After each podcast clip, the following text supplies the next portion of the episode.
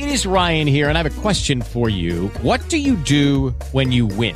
Like, are you a fist pumper? a woohooer, a hand clapper, a high fiver. I kind of like the high five, but if you want to hone in on those winning moves, check out Chumba Casino. At ChumbaCasino.com, choose from hundreds of social casino style games for your chance to redeem serious cash prizes. There are new game releases weekly, plus free daily bonuses. So don't wait. Start having the most fun ever at ChumbaCasino.com. No purchase necessary. BGW. Void were prohibited by law. See terms and conditions. 18 plus. Judy was boring. Hello. Then Judy discovered ChumbaCasino.com. It's my little escape. Now Judy's the life of the party. Oh, baby, Mama's bringing home the bacon. Whoa, take it easy, Judy. The Chumba life is for everybody. So go to ChumbaCasino.com and play over 100 casino style games. Join today and play for free for your chance to redeem some serious prizes.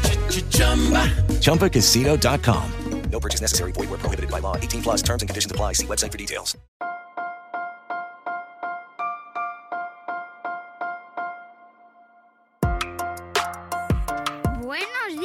Días, Madre Esfera. Buenos días, Madre Esfera, con Mónica de la Fuente. Buenos días, Madre Esfera. Bienvenidos un día más a nuestro podcast, el podcast de la comunidad de creadores de contenido sobre crianza en castellano, la comunidad de Madre Esfera. Y desde este podcast, desde Buenos días, Madre Esfera, ya sabéis que os acercamos en cada episodio, o es nuestra intención, a temáticas, a personas, a iniciativas, a proyectos, a cuestiones, a libros que creemos que tienen valor para toda nuestra audiencia y que nos ayudan a afrontar la crianza, la educación, la vida, al final, de la mejor manera posible. Mucha gente mm, opina que aunque no tenga hijos, o sea, que si no tiene hijos, no le interesan nuestros podcasts, que como no tienen ni criaturas pequeñitas a su alrededor, estos temas de madresfera, uh, yo no tengo hijos, yo prefiero escucharme un podcast de criptomonedas. Bueno, me parece muy respetable, pero aquí en Buenos Días Madresfera hablamos de cosas universales. Y tengas o no tengas hijos, hay cuestiones que te interesan seguro. Esto es una reivindicación que tenía que hacer porque de vez en cuando me enfadan mucho esos, esos prejuicios cuando hablamos de eh, temáticas maternales o de crianza o libros eh, que tratan sobre este tema. Yo sé que la invitada de hoy seguro que está de acuerdo con, con esta afirmación y la voy a saludar antes de, de, entrar en más detalle porque me hace mucha ilusión tener aquí conmigo a Mónica Álvarez Ganado. Buenos días, Mónica, ¿cómo estás? Buenos días, Mónica. Pues feliz, feliz de estar aquí contigo, de tener esta charla y muy, muy ilusionada porque yo sigo Madre Esfera desde hace muchísimos años y escucho vuestros podcasts eh, veo vuestras charlas, eh, sigo siempre los, los, temas que tratáis que me parecen efectivamente universales, no solamente a lo mejor hay cosas más específicas, pero creo que hay cuestiones que nos afectan absolutamente a toda la sociedad y, y estar aquí para mí es, bueno, una, una inmensa alegría. Alegría y placer el mío cuando vi que sacabas libro y, que, oye, pues que ya sabía que íbamos a tenerte aquí hablando con nosotros porque eh, además llevamos años cruzándonos en redes, incluso más allá en otras vidas. Antes. Pero en concreto en el entorno más madresférico, pues nos vemos muy a menudo por ahí por Twitter, nos comentas que estamos muy de acuerdo en muchas cosas, compartimos un mismo amor y respeto por la infancia y, y por eso es un placer charlar contigo y un placer traer a nuestra audiencia a tu criatura que tenemos aquí con nosotros que se llama La Brigada Mariposa y que publica Bruño, esta editorial especializada en literatura infantil y juvenil. Y bueno, Mónica, enhorabuena. Pues muchísimas gracias porque efectivamente es mi criatura. Ha sido el embarazo más largo de los que he tenido, pero el hecho de escribir mi primera novela y que una editorial tan grande como Bruño apostara por ella desde el minuto cero, porque fue enviarla al grupo y decir la queremos, la queremos publicar.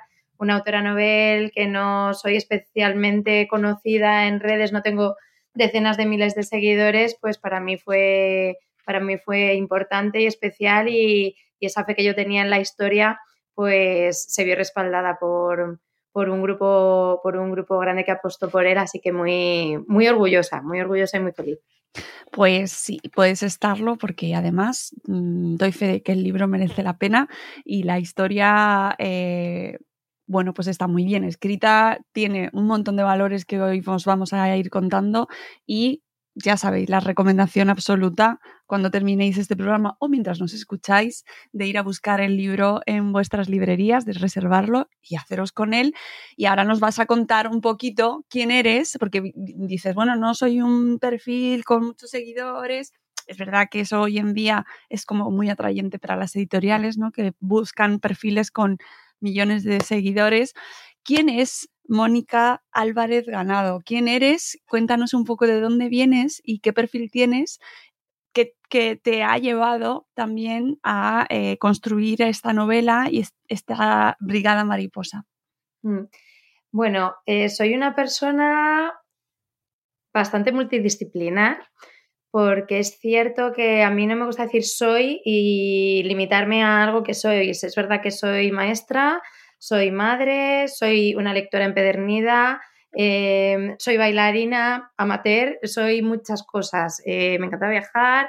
Eh, y es verdad lo que tú decías antes de las otras vidas. Yo era una niña con un expediente académico muy bueno y las expectativas las tenía muy altas, entonces se supone que yo tenía que ser algo muy grande, ¿no? Ingeniera o algo que sonara muy, muy grande. Y el caso es que a mí me gustaban mucho las personas pero bueno, no, no terminaba de cuajar en ninguna de las carreras que yo veía que, se ofrecían y pues poco antes de hacer la selectividad, pues vi un folleto en, un, en, el despacho de la orientadora del colegio que ponía algo así como empresariales, marketing y relaciones públicas. Y dije, bueno, pues aquí hay algo en lo que yo pues puedo desarrollar mi creatividad, pero a la vez puedo hacer proyectos y puedo relacionarme con gente.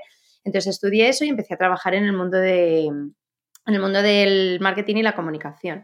Ahí caí en una empresa que, organizaba eventos deportivos, pero tenía un proyecto que era la Liga Nacional de Debate Universitario, que era una idea, y entré allí de prácticas y mi jefe pues me dijo, mm, vamos a ir trabajando un poco la reglamentación, el sistema de competición, y el caso es que fue mi primer proyecto profesional y fue un proyecto del que yo me enamoré y que creo que tiene mucho que ver en que yo luego tomara los derroteros que, he tomado en mi vida, porque después de muchos años dedicados al mundo del marketing y la comunicación, pues la vida te lleva por, ciertos sitios. Fui mamá y me di cuenta de que se me daba muy bien eh, ayudar a mi hija a aprender. Y ahí pues tuve un cambio de vida absoluto, estudié educación primaria y, bueno, pues eh, tomé contacto eh, mucho más directo con el mundo de la literatura infantil y juvenil y en, dentro de la carrera del grado de, mm, educación primaria tuve una asignatura de literatura y me obligaron a escribir, ¿no?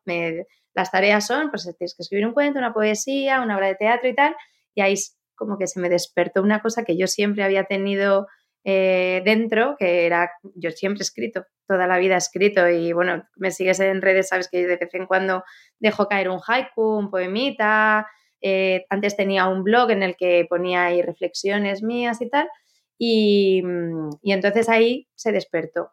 Y pasó algo que, que a veces no le damos la suficiente importancia y es que tanto esa profesora de literatura como dos profesoras que tuve después en un taller de escritura creativa, en el taller de, escritura creativa del programa superior de enseñanza bilingüe, que me dijeron, es que tú tienes que seguir escribiendo. Y entonces ese mensaje que me dieron dos docentes, tres docentes, y muchas veces eso em, no le damos la suficiente importancia que tiene, ¿no? El que alguien te diga, es que esto que tienes dentro hay que seguir trabajando en ello, ¿no? Y ahora que me dedico a la enseñanza, pues sí que, sí que creo que que muchas veces no somos conscientes de, a dónde llegan nuestros, nuestros mensajes y nuestras expectativas. Y bueno, pues eh, terminé el grado, me puse a trabajar de maestra y realmente encontré lo que a mí me gusta hacer en la vida, que es estar en un aula de primaria y aportar un poquito para que la educación de los niños y las niñas de, nuestro país sea un poco mejor. Y, esa, esa es Mónica Álvarez. Tengo dos niños maravillosos, una adolescente y un niño de tres años, con lo cual vivo dos realidades absolutamente diferentes, pero bueno, también tiene sus partes positivas porque los he disfrutado muchísimo a los dos eh, en sus distintas etapas y ahora la mayor pues la disfruto y la sufro a partes iguales, como bien, como bien podrás saber, pero bueno, creo que la adolescencia también es una edad eh, interesantísima y me acuerdo mucho de mi yo adolescente y e intento no olvidarme de quién, de quién fui para intentar entenderla a ella también un poco mejor. Ujú. Eh, nos has contado quién eres y todas las cosas que haces, que además me gustan mucho los giros estos profesionales, cuando viene alguien así, ¿no? Que, que ha cambiado su trayectoria durante de sus, pues no, pues toda su carrera profesional, ha ido cambiándola, porque parece como que vamos siempre predestinados o como que tenemos que elegir desde el principio saber lo que queremos, ¿no? Y de repente la vida se obstina en demostrarnos que, que no, que no es así, que no todo el mundo funciona de la misma manera, que, que tienes opción a cambiar de, de opinión y que a lo mejor lo que habías elegido en su momento, que estaba bien elegido, de repente X tiempo después descubres o, o ves o evolucionas y es otra cosa. Entonces, este tipo de testimonios me gustan mucho, ¿no? Porque siempre estamos a tiempo de Sí, cambiar. absolutamente. Absolutamente. Es verdad que necesitas un apoyo detrás porque no es fácil sacarse un grado, más cuando eres madre, etcétera, pero, pero cuando realmente lo ves claro y tienes la meta ahí, eh, con esfuerzo y, y con los objetivos bien definidos, se puede y merece mucho la pena. Yo, esos años, mi hija siempre la razona muy bien y yo le decía, cariño, este tiempo que te estoy quitando ahora lo estoy invirtiendo para que luego eh, podamos tener pues más tiempo juntas, podamos compartir otras cosas y no solamente eso fue así, porque es verdad que mi, primer, mi primera motivación para cambiar de profesión fue poder conciliar, pero yo es que realmente he encontrado algo en lo que me siento muy plena y me siento, siento que aporto y, realmente he encontrado un poco mi, el ikigai, ¿no? Eso de el sentido de lo que haces. Así que en ese sentido, mi reconversión profesional eh, ha sido para bien, absolutamente. Eh, ¿Cómo cuadra o encaja esa reconversión profesional eh, y eh, lo que estás haciendo ahora con la Brigada Mariposa?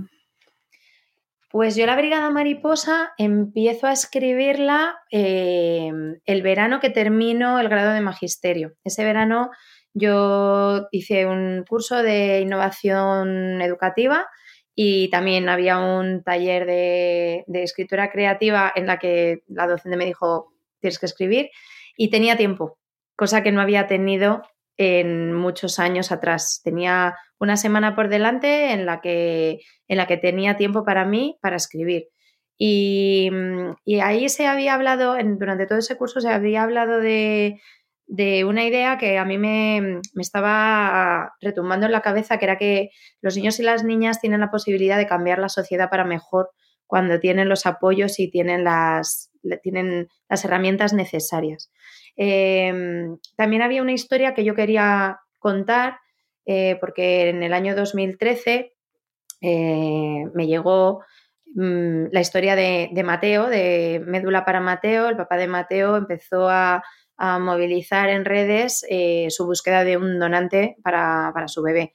Y mmm, posiblemente este, este caso no me habría afectado tanto si yo no hubiera sido madre, pero era inevitable ponerse en el lugar de y si me pasara a mí, ¿no? Y si fuera mi hija la que necesitara un donante de médula y yo, y yo dependiera de la generosidad de alguien anónimo que no me conoce para, para salvarle la vida, ¿no? Algo tan, tan potente como, como, salvar la vida de tu hija. Y, y ahí pues hubo como varios ingredientes que se fueron que se fueron eh, juntando y yo metí en una coctelera y les fui dando forma y ahí nace, esos son los dos, los dos gérmenes o las dos semillas eh, de la Brigada Mariposa.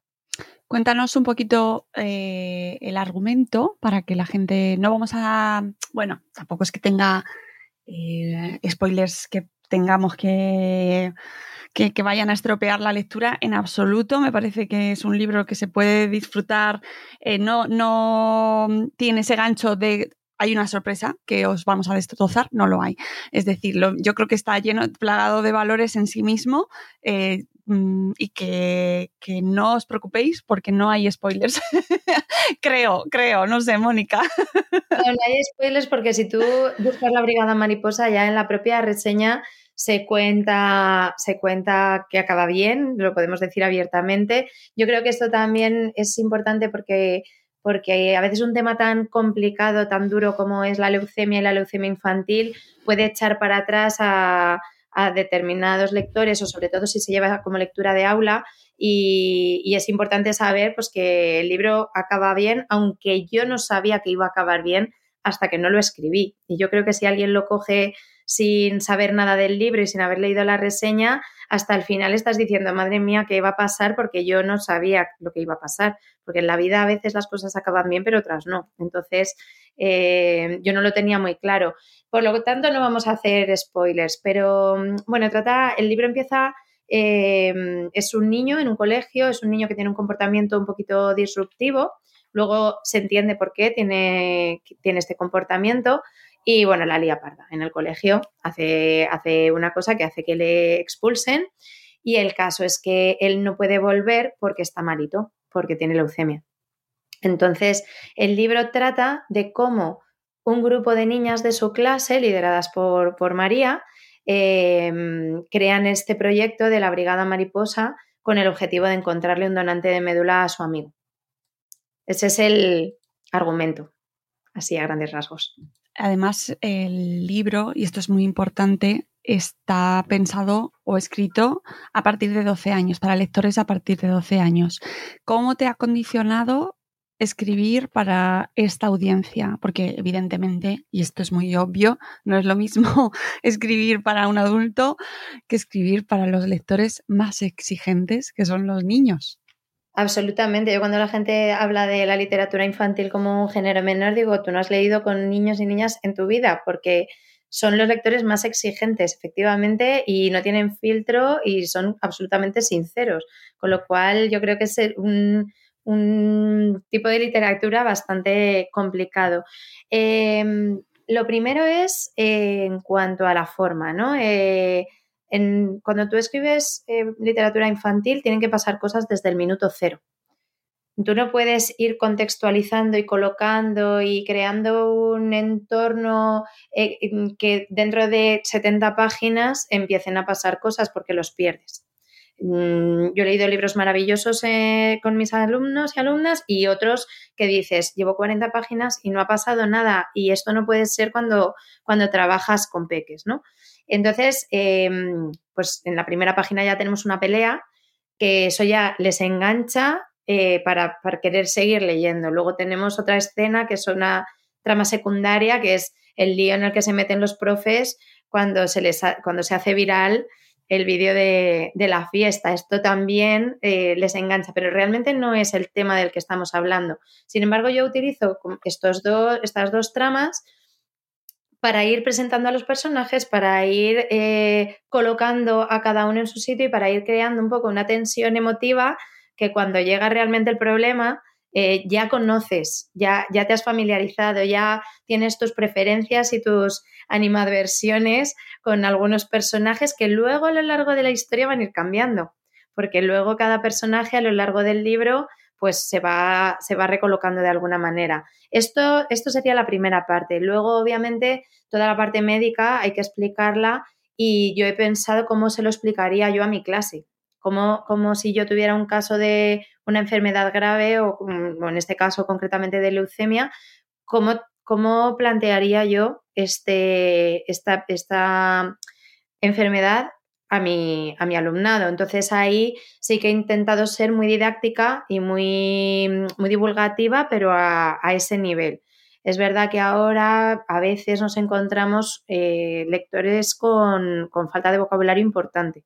Em, entonces, eh, no he querido rebajar en ningún momento em, la dificultad o, la, o el vocabulario, la riqueza de vocabulario, yo, he querido utilizar un vocabulario rico porque, porque yo quiero que, los libros que leen sean buenos. Entonces em, me da mucha rabia ¿no? cuando hacen reediciones de libros clásicos que yo he leído de pequeña y de repente son más cortos con las ilustraciones, que las ilustraciones están genial y, son maravillosas, pero quitarle sustancia a, los libros a mí me da mucha rabia, ¿no? Entonces yo he querido ofrecer un producto de literatura de calidad, pero al mismo tiempo que fuera didáctico y que fuera asequible para, para este tramo de edad que yo al principio pensé en más de 11, más de 10, 11 y luego ha quedado en, pues, para más de la ESO, pero el que es buen lector, es buen lector, con 10 años o con 9 o con... Entonces, hay niños de 10 años que se lo están leyendo y lo están disfrutando un montón y hay personas adultas que se lo están leyendo y lo están disfrutando un montón. Entonces... claro. Esto es, aquí desde luego somos fans absolutos de hacer la lectura multigeneracional, ¿no? O sea, darle, darle eh, a todas las... Eh, de hecho, hablamos mucho de literatura infantil y juvenil precisamente porque lo ponemos en valor, ¿no? Y, como adultos que somos, defendemos a muerte eh, leer literatura infantil y juvenil porque se están haciendo verdaderas joyas. Maravilloso joyas, de verdad. Yo, claro, tengo la suerte de que mi trabajo, eh, una parte de él le puedo dedicar mucho tiempo a, leer, ¿no? Y a leer literatura infantil y juvenil. Y, es que disfruto muchísimo porque tenemos autores y autoras increíbles. Entonces, yo creo que de los mejores libros que he leído últimamente, en el top 10, hay, hay libros de literatura infantil y juvenil sin duda ninguna. Y además la responsabilidad que tenéis. ya te meto en el saco de escritora de infantil y juvenil, que es eh, crear nuevos lectores. Mm. Sí, sembrar esa, pasión por la lectura, que como profesora, como maestra, es una de mis prioridades, pero claro, ahora ya como escritora, el decir, pues a lo mejor alguien se ha enganchado a la lectura gracias a tu libro, eso es vamos, de lo más grande que, a mí me podría decir alguien, sí. Eh, al ser profe eh, em, y te gustarte tanto la lectura, ¿has sentido la doble, triple presión en cada página que ibas escribiendo, ¿no? De, de, sentir, esto lo están leyendo mis alumnos, lo están leyendo mis hijos, lo van a leer, como, me van a leer como autora y como profesora. Sí, pero no lo, no lo he pensado, sinceramente. Mejor. Cuando yo doy cursos también de hablar en público y tal, yo hice una formación hace muchos años y me dijeron, no puedes salir pidiendo mimos, tienes que salir pensando en lo que tú vas a dar y no en lo que vas a pedir. O sea, entonces yo escribí el libro pensando en que, en que yo quería que mi hija se leyera un libro así. En aquel momento yo todavía no había empezado a dar clases, sí que había hecho unas prácticas y, pero, pero claro, mi referencia más cercana en ese momento era, era mi peque, ¿no? Y yo escribí el libro que dije, yo me hubiera gustado leer esto de pequeña y me gustaría que mi, que mi hija leyera un libro así. Y, y, con ese planteamiento lo hice. No lo hice pensando, gustará, no gustará. No pensé en la responsabilidad, eso lo he pensado después. Cuando ya lo tenías en las manos, ¿no? Sí, ya cuando lo ves con esta portada maravillosa, con estas ilustraciones que me gustaría mencionar a Mons Español porque, porque, porque el día que yo vi esta cubierta dije, qué bien ha entendido el libro. O sea, no es un libro que hable de la leucemia, es un libro que habla de, de, amistad, de trabajo en equipo, de, de poner todo eh, en favor de otra persona. Y bueno, las ilustraciones son de verdad que es que la edición que ha hecho Bruño, también quiero, quiero mencionar a, mi editora, a Carmina y a, Begoña Lozano, es que es tan bonito. Yo el día que lo vi mm, se me saltaban las lágrimas porque es mucho mejor de lo que yo había tenido en mi cabeza. Entonces, al final es un trabajo de equipo y, me gustaría mencionar a todas estas mujeres que han hecho que, que el libro tenga pues este resultado final que a mí me encanta.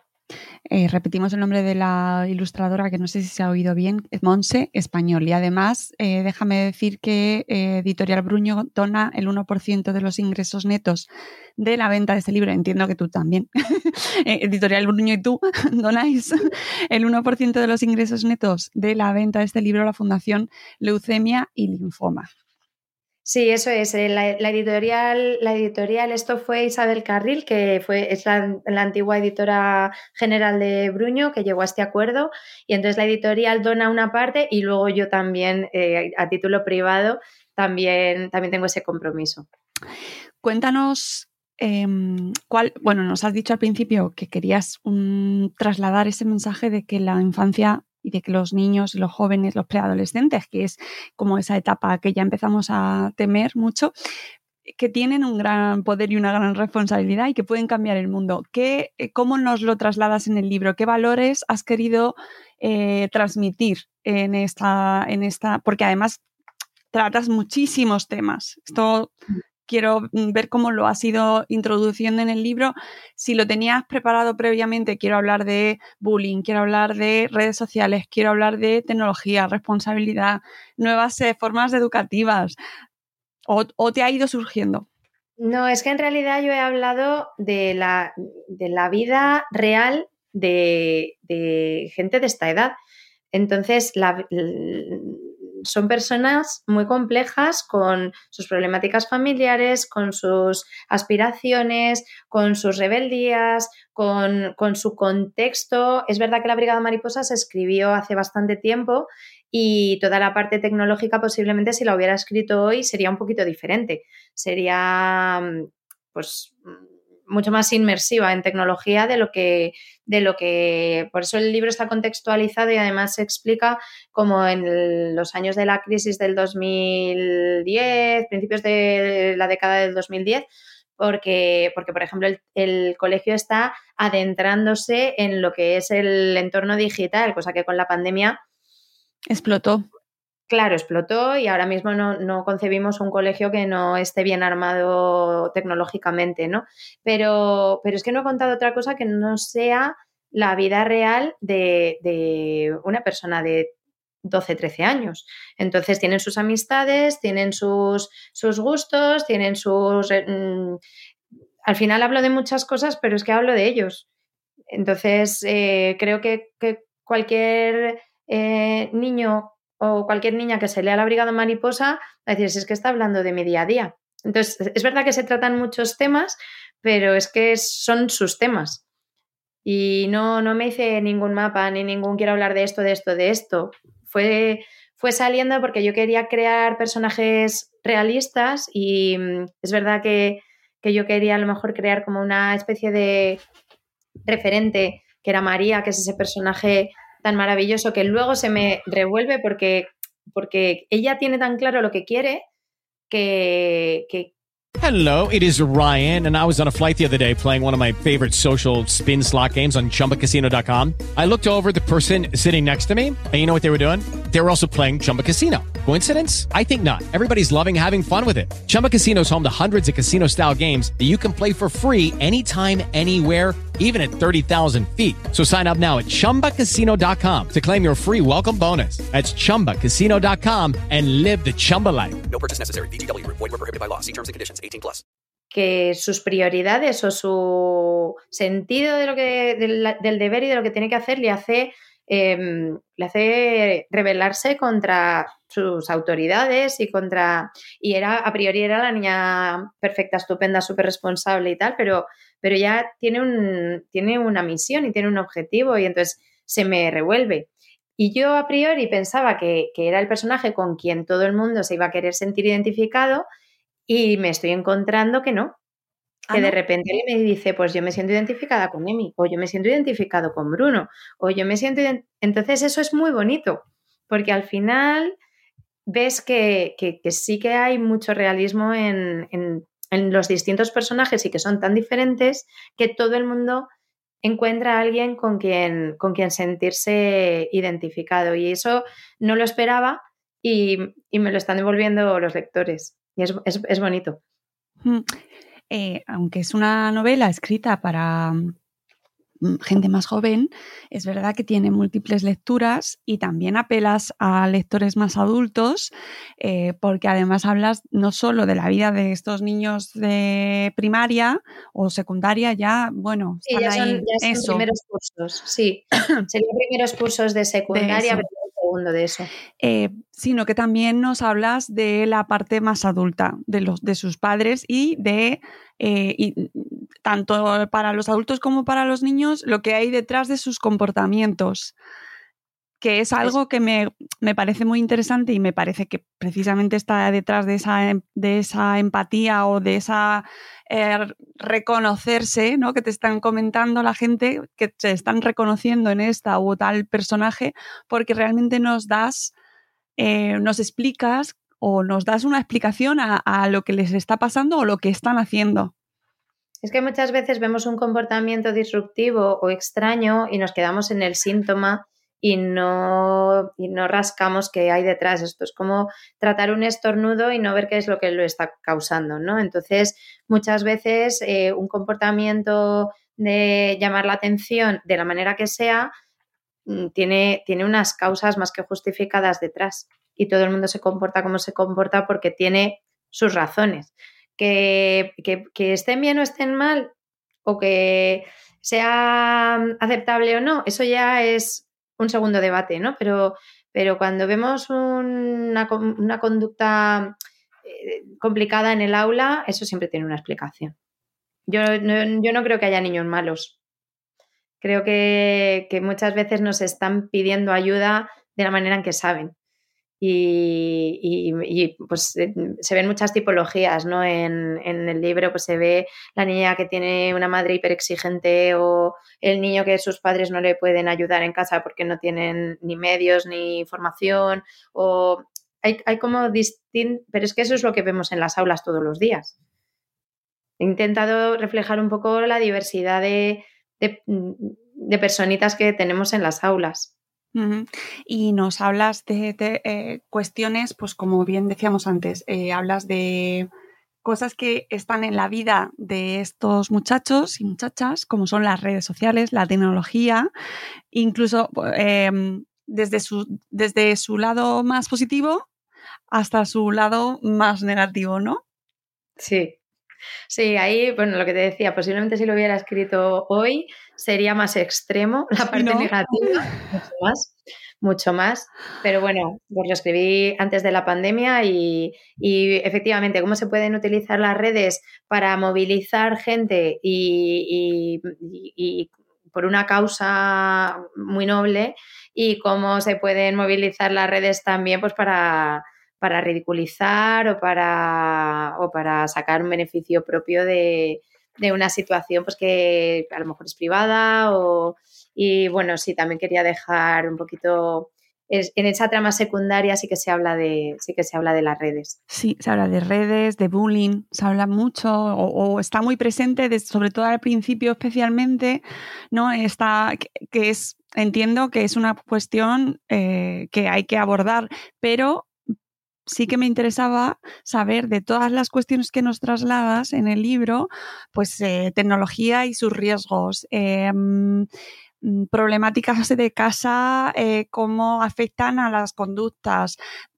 todas esas cuestiones, ¿cuál es la que más quieres trasladar a tu audiencia ideal, que son estos niños, estas niñas de, pues, pues ya de secundaria? ¿Y por qué? Bueno, yo creo que el mensaje principal es el que hablábamos al principio, ¿no? Que que hay que luchar por las causas en las que realmente se cree y que realmente son importantes y que hay que unirse cuando algo realmente merece la pena, hay que unirse y poner cada uno lo mejor que tiene, porque todo el mundo tiene algo bueno y eso también es un mensaje que yo quería dejar muy claro en el libro, que todos tienen sus talentos y a veces están muy ocultos y hace falta saber verlos. Yo siempre digo que educar es mirar más allá y hay que tener esa mirada y saber verlos. Entonces me gustaría que quien lea este, este libro eh, se quedara con esa idea, ¿no? Que cuando hay una causa importante hay que, hay que poner toda la carne en el asador y hay que luchar por ello y que cuando se puede ayudar hay que ayudar.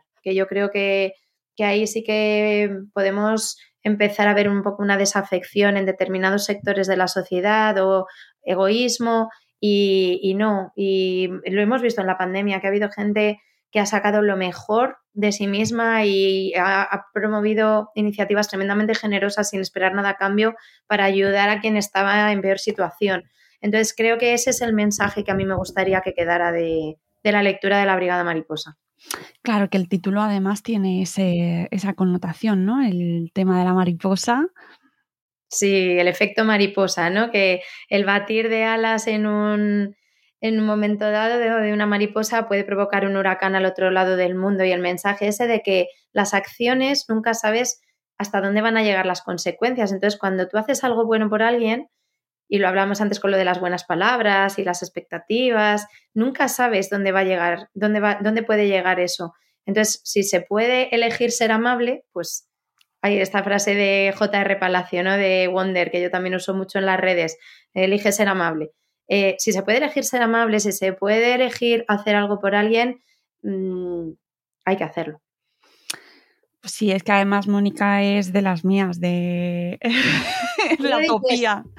Tú le dices ahí de que hay que ser buena persona y lo demás es marketing, ¿no? es que yo no puedo estar más de acuerdo con, con esa acción. Y es verdad que todos tenemos nuestros grises, porque es verdad que ser blanco mm, es muy difícil y la coherencia en esta vida es muy difícil y todos cometemos errores y todos podemos hacer daño inconscientemente a alguien. Pero, pero que la voluntad esté en, en hacer de este mundo un, sitio un poquito mejor en nuestro metro cuadrado, en nuestro entorno profesional, en nuestro círculo de amistades, pues intentar poner algo positivo, que bastante sociedad ahí fuera y bastante complicadas están las cosas.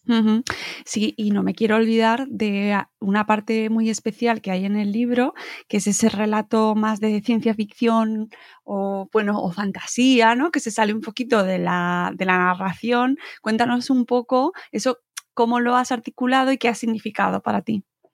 Sí, esa es un poco la parte sorpresa, diría yo, del libro, ¿no? Porque em, el, libro está clasificado como novela realista, ¿no? Lo ponen en, la colección, pero hay un momento que de repente empiezas a oír hablar de eh, el mundo de Onurbat y los, eh, los eh, la, Tadiri y los Dokor y los Fesor y dices, ¿esto qué es?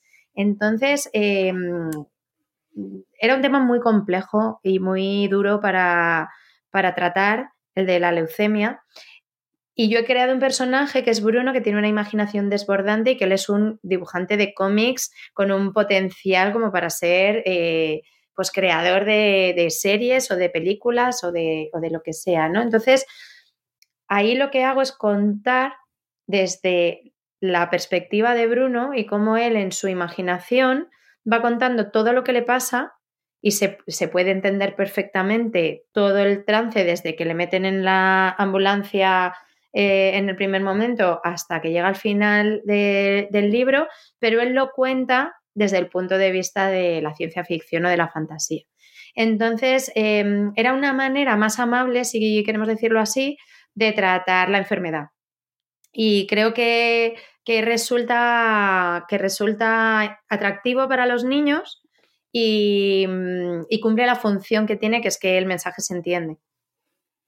Sí, además viene a reforzar algo que me parece muy importante en todos los libros de literatura infantil y juvenil, en el resto también, pero cuando hablamos de literatura enfocada a los niños, muchas veces, y más ahora, parece como que hay una tendencia eh, en hacer libros funcionales, ¿no? En... Para, sí, libro para no sé qué. Claro. sí, esta, conversación la hemos tenido tú y yo también en, en redes, porque hay, sí, por favor un libro para eh, dejar el pañal, por favor un libro para, y no, la literatura tiene que inspirar, tiene que emocionar, tiene que entretener.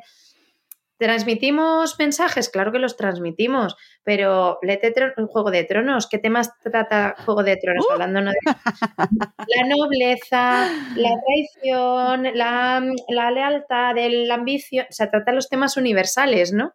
Pero, no es un libro para, para nada. Es un, la buena literatura tiene que tratar grandes temas pero, pero no, no ser funcional. ¿no? A mí me gustó mucho una crítica que me hizo una profesora de literatura que me dice, es que me encanta porque no tiene moralina.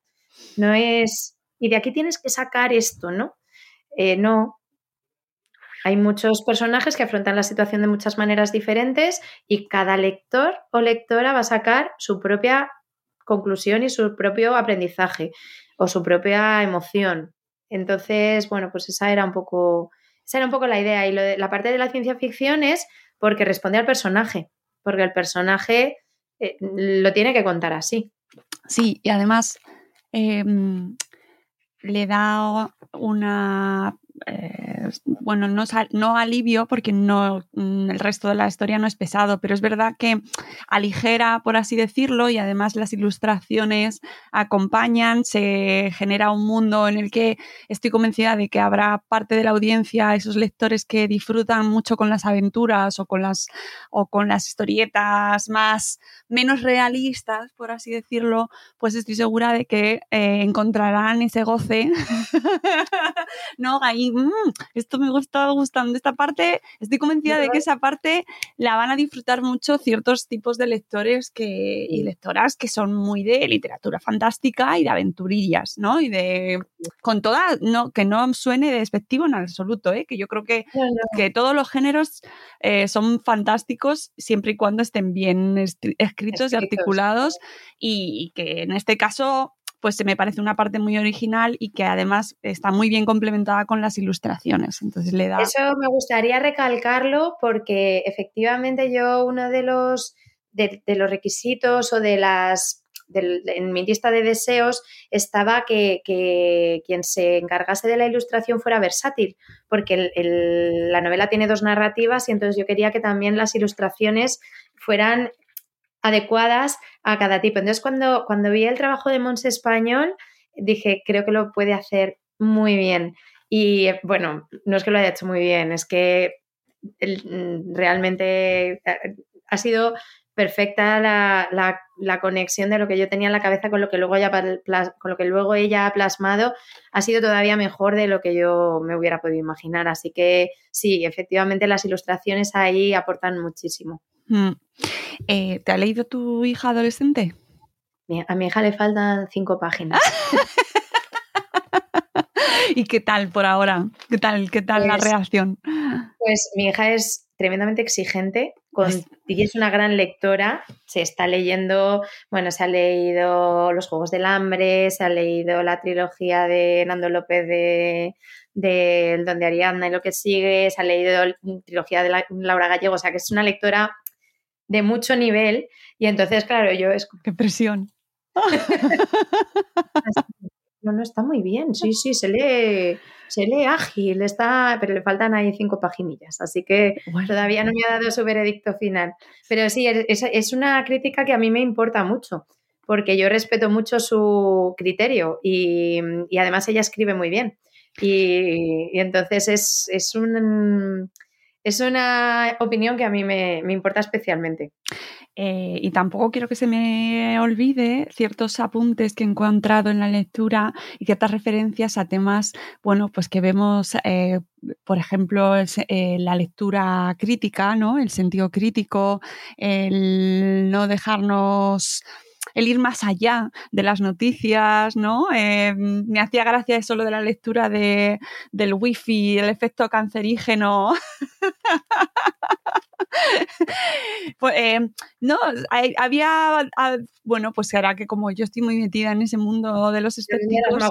Claro, claro, claro. Yo soy como, se me iluminan ahí los ojos cada vez que veo cosas, digo, bien, bien, bien, ahí, sí, alimentemos el espíritu crítico.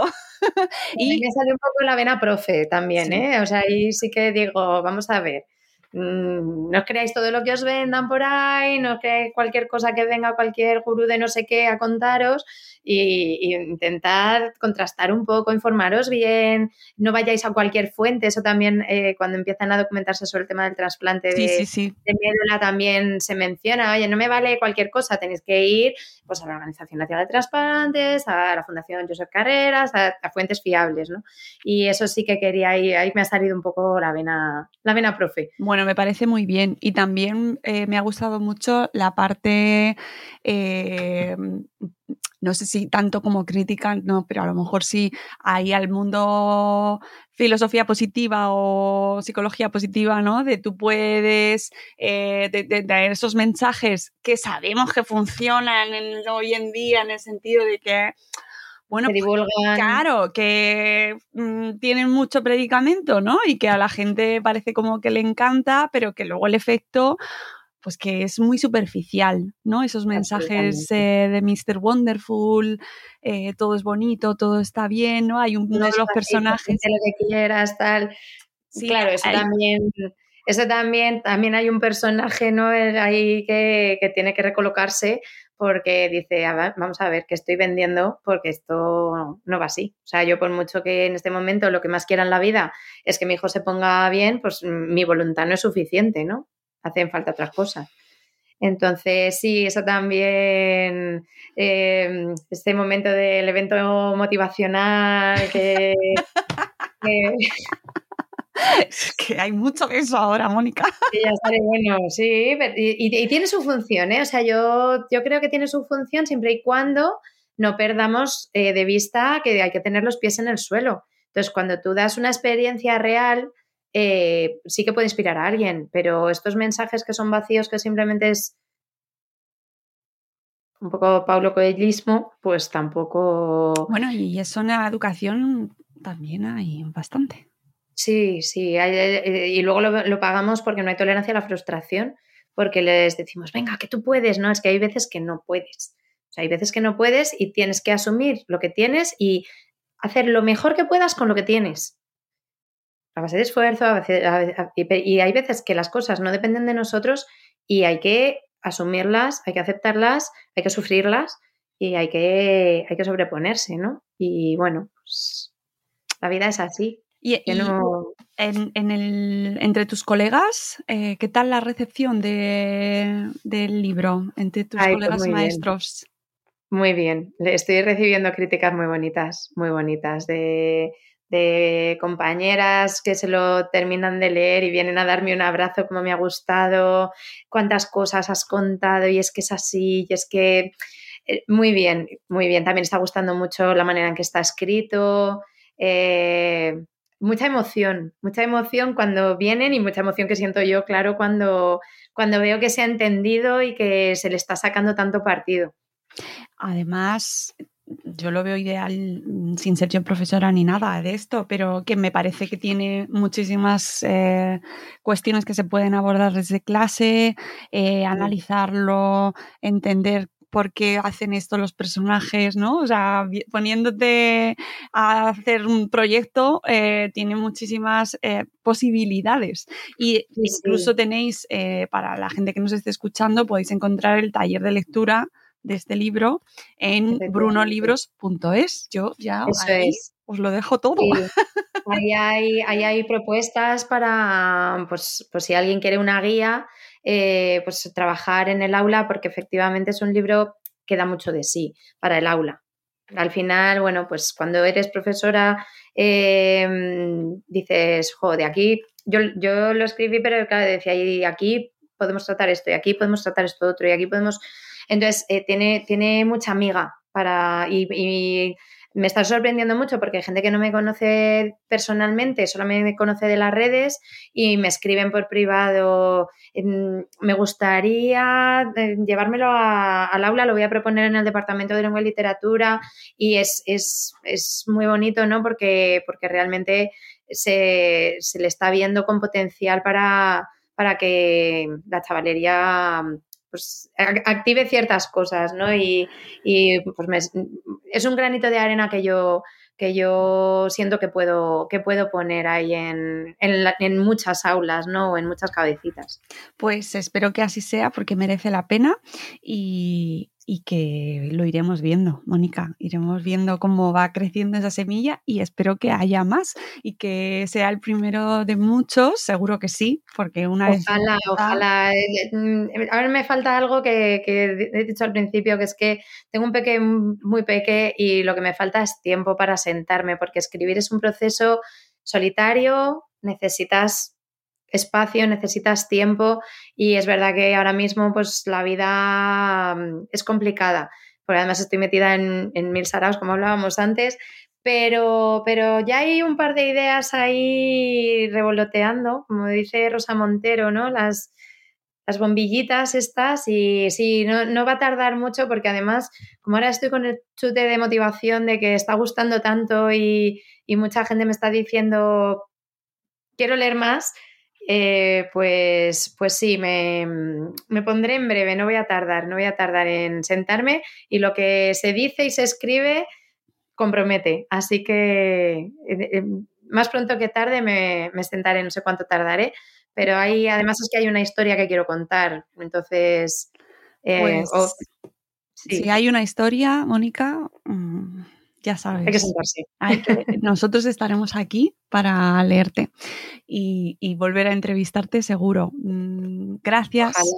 Gracias por haberte pasado por Buenos Días Madre Espera. Gracias por escucharnos siempre y por ser siempre parte de la comunidad, que estás ahí muy activa además y te lo agradezco un montón porque sin la gente que nos escuche o nos dé feedback, pues amigos, es como si no estuviéramos, estuviéramos yo aquí sola hablando delante del micro, que muchas veces es como me siento, pero cuando veo de repente una vocecita ahí entre la multitud que dice, ay, que esto estoy de acuerdo contigo o no, o sí, o... Pues esto me sirve, porque yo, yo te agradezco mucho que me hayas traído, pero sobre todo te agradezco toda la labor que hacéis eh, de divulgación, de, eh, de verdad que es muy útil, muy, muy útil y tratáis temas muy importantes. Entonces, yo te agradezco muchísimo tu labor. Además, pues te he visto nacer, como quien dice, porque yo me acuerdo aquel evento que nos conocimos ahí en un, en un local chiquitín y que decías, bueno, pues tengo este proyecto y estoy tratando desarrolladores y, y tal, y, y, ver en lo que se ha convertido Madresfera tanto tiempo después es una maravilla y, y de verdad que es un orgullo eh, haberlo, haberlo vivido en, en paralelo, ¿no? Y hablábamos estos días en clase de que era tener éxito, ¿no?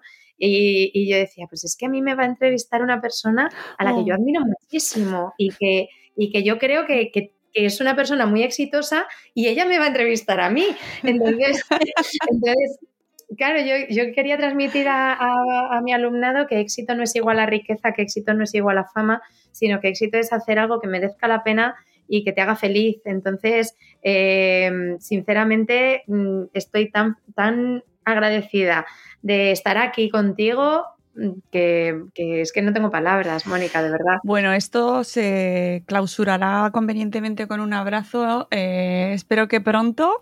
sé que tienes la presentación del libro la semana que viene, aunque esto saldrá, no sé cuándo sale, porque vamos grabando y voy publicando cuando van saliendo los episodios pero no sé el miércoles 26 tienes la presentación del libro y sea ese día o sea cuando sea, nos eh, cruzaremos. Sea, nos tenemos que dar un buen abrazo. Sí, sí, porque entre tocallas queda todo y ya habéis visto pues que tenemos muchas cosas ahí en común, misma manera de entender muchas cosas y sobre todo alegría. Que no, otras que no, que ya hablaremos un día de yo hice mi trabajo de fin de grado de la teoría de las inteligencias múltiples y he, investigado personalmente, así que melón Toma.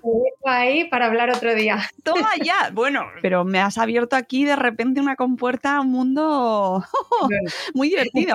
Pues nada, eh, ya hablaremos de las inteligencias múltiples. Desmontadas hace tiempo ya por su propio autor. Bueno, pero depende de en qué contexto y con qué utilización. Eso también es muy importante. Bien, bien, bien, me gusta, me gusta. Pues eh, yo encantada, Mónica, genial. Eh, muchas gracias por habernos visitado, gracias siempre. Y amigos, tenéis que leer La Brigada Mariposa de Mónica Álvarez Ganado publicada por Bruño y que ya podéis haceros con este libro que son unas cuantas páginas, 280, 86. 83, tengo otro que no veo, ya estoy mayor. Sí, Tengo que reducirlo porque la primera versión todavía era más larga. No, no, es. 285 se ha quedado, pero bueno, yo creo que se lee, se lee bien. Se, lee enseguidita, es una lectura muy placentera, llena de apuntes y de, de personajes además con los que sentirse identificados, con los que divertirse, con los que pasarlo bien, que al final es lo que queremos cuando cogemos un libro pasarlo bien y especialmente para nuestros peques que bueno, pues que a lo mejor les cuesta un poco más cogerla, acercarse a un libro y si encima eh, no está bien escrito o es aburrido, pues les perdemos, les perdemos, les perdemos. Así que una buena manera de acercarles a la literatura es darles buenos libros como este, La Brigada Mariposa. Volveremos en un nuevo episodio de Buenos Días Madre Espera. Gracias Mónica, gracias a todos, adiós.